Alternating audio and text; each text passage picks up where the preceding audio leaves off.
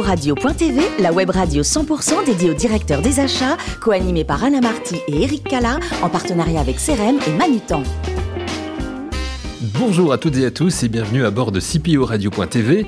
Vous êtes 12 000 directeurs des achats et dirigeants d'entreprise abonnés à nos podcasts. Merci d'être toujours plus nombreux à nous écouter chaque semaine.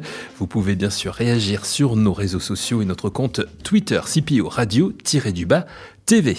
J'ai le plaisir d'avoir pour co-animer cette émission à mes côtés Antoine Compin, directeur général adjoint de Manutan France. Bonjour Eric. Bonjour Antoine. Pascal Leroy avec nous également, spécialiste de l'aménagement des espaces de travail et managing director de CRM. Bonjour Eric. Bonjour cher Pascal. Sachez, messieurs, que nous avons le grand plaisir d'avoir avec nous Maxime Brezek, responsable achat et approvisionnement de Ball Group. Bonjour Maxime. Bonjour Eric. Merci d'être là. Après un bac scientifique, si l'on rentre déjà dans votre formation, euh, Maxime, vous faites des études d'ingénieur à l'Estaca, une école spécialisée dans les quatre grands domaines des transports, euh, aéronautique, automobile, ferroviaire, espace. C'est à Levallois-Perret. Euh, vous finalement, ce n'est pas, vous vous rendez compte que ce n'est pas forcément votre truc, et c'est à travers un stage que vous découvrez le monde des achats ensuite? Tout à fait, Eric. Euh, j'ai rapidement compris que faire de la conception pure n'était pas forcément quelque chose qui m'intéressait, et je souhaitais faire un métier avec du relationnel euh, et surtout qui touche au, nerf de la guerre, donc notamment les coûts. Et c'est comme ça que j'ai découvert la fonction achat en faisant un stage, une césure exactement, qui est un stage longue durée d'un an et demi que j'ai effectué chez Équipementier automobile de rang 1 j'y ai fait mes premières armes d'acheteur euh, et j'ai trouvé ça extrêmement intéressant. Et vous vivez une expérience justement intéressante en Allemagne pendant, pendant vos études à l'école centrale Paris grâce à nouveau à un stage, donc chez, ce stage chez, chez Et alors, ça, ça va vous donner, euh, ce que vous nous expliquez, une expérience plutôt euh, internationale en fait. Effectivement, j'ai eu la chance en fait que Forestia, à l'issue de ce premier stage, me repropose un stage de fin d'études euh, en Allemagne et ça m'a vraiment permis de travailler dans des euh, environnements de travail multifonctionnels et multiculturels et ça, je trouve que c'est une force euh, extrêmement importante quand vous êtes acheteur parce que on évolue dans un monde mondialisé et il faut pouvoir avoir ce statut international, c'est clair. Votre premier CDI ensuite, c'est chez euh, Safran, donc l'aéronautique après l'aventure automobile. Vous allez y passer plusieurs années. Et là, vous allez évoluer au sein de la société en entrant d'abord bah, comme acheteur du coup. Exactement. Donc, euh, Safran étant partenaire du master spécialisé que j'ai effectué à, l'école centrale Paris, on m'a proposé mhm. un stage qui s'est très vite euh, transformé en CDI. Euh, donc, j'ai été embauché. C'était ma première expérience professionnelle chez Safran en tant qu'acheteur produit, commodity buyer, comme on dit aussi dans le jargon. Donc, vous êtes responsable d'une famille, d'une famille d'achat. Donc là, vous commencez comme ça, mais vous évoluez assez vite. Je fais deux postes sur euh, mmh. différents euh, panels de fournisseurs euh, en montant en complexité par rapport au panel de fournisseurs. le deuxième poste auquel sur lequel j'ai évolué, je traitais avec des fournisseurs américains, des gros mastodontes où le rapport de force était extrêmement équilibré. Et enfin, j'ai eu la chance d'être promu à partir de janvier 2019 en tant que responsable achat donc chez Safran Aircraft Engines où j'avais une équipe de 10 personnes que vous managiez. Et vous quittez Safran en octobre 2020 pour rejoindre Ball Group. Alors on va en parler de, de, dans un instant, mais pourquoi est-ce que vous êtes parti dans une période compliquée comme ça de crise sanitaire? Bah, déjà, l'aéronautique a été frappée par, par deux crises. Il y a eu d'abord la crise, alors surtout pour Safran Aircraft Engines, la crise du Boeing 737 MAX qui a eu lieu euh, en, décembre 2019, début 2020, lorsque euh, Boeing a décidé de, de stopper la production du Boeing 737. Mmh. Et ensuite, il y a eu la crise du Covid et j'ai décidé que c'était pour moi l'occasion de prendre un nouvel envol et un nouveau challenge en rejoignant un domaine euh, qui me tient à cœur de par mes connaissances proches, qui est le domaine de la santé. C'est vrai que la crise du Covid a été euh, l'occasion de, de, parler de relocalisation, de souveraineté nationale dans ce domaine-là, donc ça m'a vraiment fortement intéressé. Et donc, euh, j'ai eu l'occasion de rejoindre Balt Group. Voilà, qui est spécialiste en fait de, du cerveau, hein, plus précisément de, euh, de, du traitement de, de l'AVC. Donc, c'est un univers vraiment complètement différent. Complètement différent. Euh, donc, Balt est une société de technologie médicale française mm. qui est spécialisée dans la neuroradiologie interventionnelle et qui développe des technologies qui permettent de traiter les anévrismes et les AVC. En revanche, c'est vrai que on retrouve un certain nombre de parallèles par rapport à, l'aéronautique, notamment dans euh, la fiabilisation et la qualification des, procédés, des procédés de fabrication de nos fournisseurs et notamment les organismes notifiés qui sont extérieurs à l'entreprise qui valident les produits que vous mettez sur le marché. Il y a, y a de fortes passerelles et de fortes similitudes entre l'aéronautique et le monde médical. C'est un groupe qui fait combien en chiffre d'affaires et combien de collaborateurs chez Bell? C'est un groupe qui existe depuis 1977, donc il y a mhm. plus de 40 ans d'existence, euh, qui a subi une très forte accélération euh, ces dernières années avec un triplement de ses effectifs, donc à peu près 500 personnes aujourd'hui, et un triplement de son chiffre d'affaires que je ne suis malheureusement pas habilité à vous, à vous communiquer. Mais nos amis Pascal Leroy et Antoine Compin qui ont aussi un cerveau plein de questions, un nom pas mal à vous poser. Antoine, c'est vous qui commencez? Bonjour, c'est moi qui commence, effectivement. Euh, si, euh, si je puis me permettre, vous faites partie de la nouvelle génération d'acheteurs, euh, vraisemblablement très à l'aise avec le sujet de la digitalisation. Donc une question un petit peu, un peu coup de poing. Pour vous, est-ce que l'humain a encore un rôle à jouer dans la relation acheteur-fournisseur? Oui, bien sûr, parce que encore une fois, la digitalisation est un outil, mais ne, remplace pas, ne remplacera pas la relation avec les fournisseurs. Aujourd'hui, moi, je crois euh, euh, dur comme fer à la création d'un partenariat, à la construction d'une relation et de confiance avec euh, avec les fournisseurs. Et donc, la digitalisation, pardon, est extrêmement intéressante, mais elle ne remplacera pas la relation et la confiance entre l'acheteur et son fournisseur. Un outil donc. Exactement. Euh, chez Safran, vous, vous parliez, lorsqu'on a préparé cet entretien, d'un rapport de force parfois inversé avec les fournisseurs. Est-ce que euh, vous constatez euh, la même histoire chez Balt ou une histoire un petit peu différente?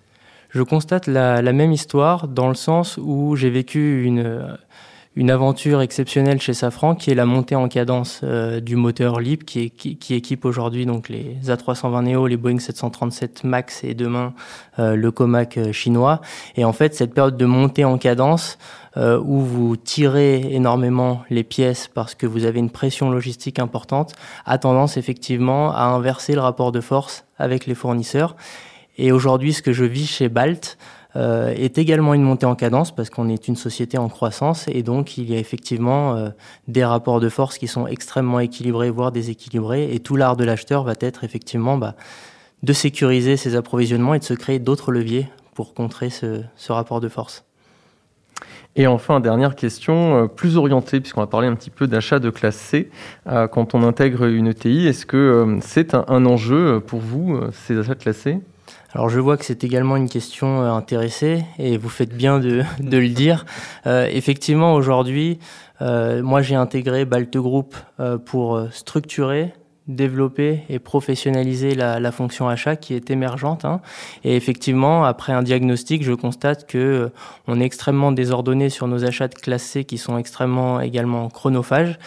Et je vous confirme que une de mes volontés, c'est de pouvoir regarder euh, comment optimiser ces, achats de classe C. Et j'ai notamment rendez-vous avec un de vos collaborateurs le mois prochain sur le sujet. Pascal, vous aussi, bien sûr, vous avez des, questions pour, pour Maxime. Oui, alors première question. Euh, les achats interviennent-ils dans l'innovation au sein de Balt Group et, euh, voyons par exemple, un rôle actif sur la RD des fournisseurs? Effectivement, et je pense que c'est un point, central. Euh, Aujourd'hui, je pense que dans le rôle de l'acheteur, donc on dit qu'il est le, garant du, type, du triptyque euh, coût, qualité, délai. Mais moi, j'aime à penser que l'innovation est au, cœur aussi du métier de l'acheteur et ça vous permet de, euh, de capter l'innovation sur le marché fournisseur et d'en faire bénéficier votre entreprise qui peut à la fois, enfin, avec cette innovation, développer un avantage compétitif et concurrentiel par rapport à ses concurrents. Et aujourd'hui, clairement, Balt a des produits qui ont été développés et qui ont une avance sur le marché parce que nous avons construit des partenariats euh, avec des fournisseurs euh, importants et stratégiques pour Balt qui ont pu faire émerger cette, innovation. Ah, merci. Et du coup, ça m'amène directement à ma deuxième question. Euh, comment faites-vous pour partager en interne au sein de Balt Group et faire remonter les différentes identités, dans, dans vos différentes entités les innovations de vos fournisseurs? Eh ben, ça passe par le, par le dialogue. Euh, déjà, euh, nous, achats, de bien comprendre euh, les métiers de nos fournisseurs et ce qu'ils sont capables de proposer dans les, dans les domaines qui sont, qui sont les nôtres. Et ensuite, c'est également d'organiser un certain nombre de points de rencontre avec ceux qui sont garants de la R&D chez nous, donc nos directeurs R&D, pour faire partager les connaissances et l'expertise de nos fournisseurs et voir si nous avons des intérêts à, travailler un certain nombre de collaborations ensemble. Parfait. Alors, on parle toujours des, achats comme, euh, comme créateurs de valeur pour les entreprises, notamment en interne. C'est un peu le sens de nos, mmh. deux derniers points. Est-ce que les achats contribuent aussi euh, pour vous à identifier des cibles à racheter dans le cadre de votre croissance externe, par exemple? Je pense que les achats ont un rôle à jouer dans, sur ce plan-là. Par contre, aujourd'hui, chez, chez, Balt, euh, ce n'est pas encore des choses que j'ai identifiées. Merci pour vos questions, Antoine et, Pascal. Alors, pour rejoindre un petit peu la première question que vous a posée Antoine, euh, Maxime, euh, sur le côté humain et, le côté digital, certains disent que le directeur des achats pourrait à terme être remplacé par un robot. Est-ce que vous, vous craignez ce scénario catastrophe? Si on peut appeler ça un scénario catastrophe non, je suis pas inquiet là-dessus parce que comme je vous l'ai dit au début, je pense que rien ne remplacera la relation humaine. Euh, Aujourd'hui, vraiment, euh, le, rôle de l'acheteur, c'est de créer de la valeur via la construction d'un partenariat et de la confiance sur le long terme avec son fournisseur. Et, et je ne crois absolument pas euh, au fait que le directeur des achats deviendra un robot digital l'humain et le sport, ça va, ça va ensemble. Hein. Vous êtes un, sportif. Finalement, c'est mieux d'être directeur des achats chez, chez Group ou, ou footballeur professionnel? Oh, C'est une très bonne question. Aujourd'hui, je n'ai rien à regretter de mon, de mon parcours et donc je dirais que c'est mieux d'être euh, directeur achat chez, chez Balt Group, mais le sport fait partie de ma vie, fait partie de mon équilibre, et donc j'ai absolument besoin de continuer à le pratiquer, ça c'est clair. Voilà, jeune, vous rêviez hein, d'être euh, footballeur professionnel, enfin, ça faisait partie de... quand on est jeune, hein, comme beaucoup... ça faisait partie d'un de mes rêves, mais j'ai quand même rapidement compris que ma taille était insuffisante au vu du poste que j'occupais de gardien de but, donc je me suis rabattu sur d'autres choses. Mais vous êtes rabattu justement sur le, le futsal. Exactement. Alors en quoi cette pratique vous plaît justement?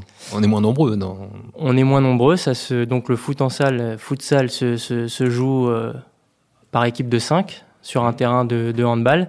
Et ce que j'ai vraiment apprécié dans ce, dans ce sport, c'est toute l'intensité que vous y mettez et surtout euh, l'importance de la tactique. Euh, vous êtes vraiment à faire des rotations qui sont extrêmement précises avec vos avec vos coéquipiers et en fait le moindre la moindre défaillance d'un des maillons de la chaîne euh, vous met en difficulté. Donc c'est aussi un travail d'équipe qui pour moi est beaucoup plus euh, renforcé que sur un terrain à 11 et, ça va au-delà, j'imagine, de, du côté sportif uniquement. J'imagine que ce sont des, choses qui vous servent aussi dans votre vie professionnelle, justement. Mais j'ai eu la chance, euh, lorsque j'ai fait du futsal, d'être, d'être capitaine d'équipe pendant, euh, pendant 5 à 6 ans. Et effectivement, euh, moi, ce que, je, ce que j'apprécie dans, dans ce sport, c'est surtout les valeurs, les valeurs d'équipe et de, de, enfin, de travail d'équipe qu'il dégage et dont je me sers au quotidien avec mon équipe chez Balte Group, ça c'est clair. Et le sport, c'est tous les jours. Quel type de sport vous en faites tous les jours, hein, c'est ça? Alors moi, je fais beaucoup de running et j'attends avec impatience de pouvoir reprendre le chemin des terrains lorsqu'on y verra plus clair sur, cette, sur la situation actuelle qu'on vit. Et le chemin des, des, aéroports aussi, puisque vous aimez voyager. Vous avez déjà planifié votre prochain voyage? Oui, j'aimerais retourner en Polynésie.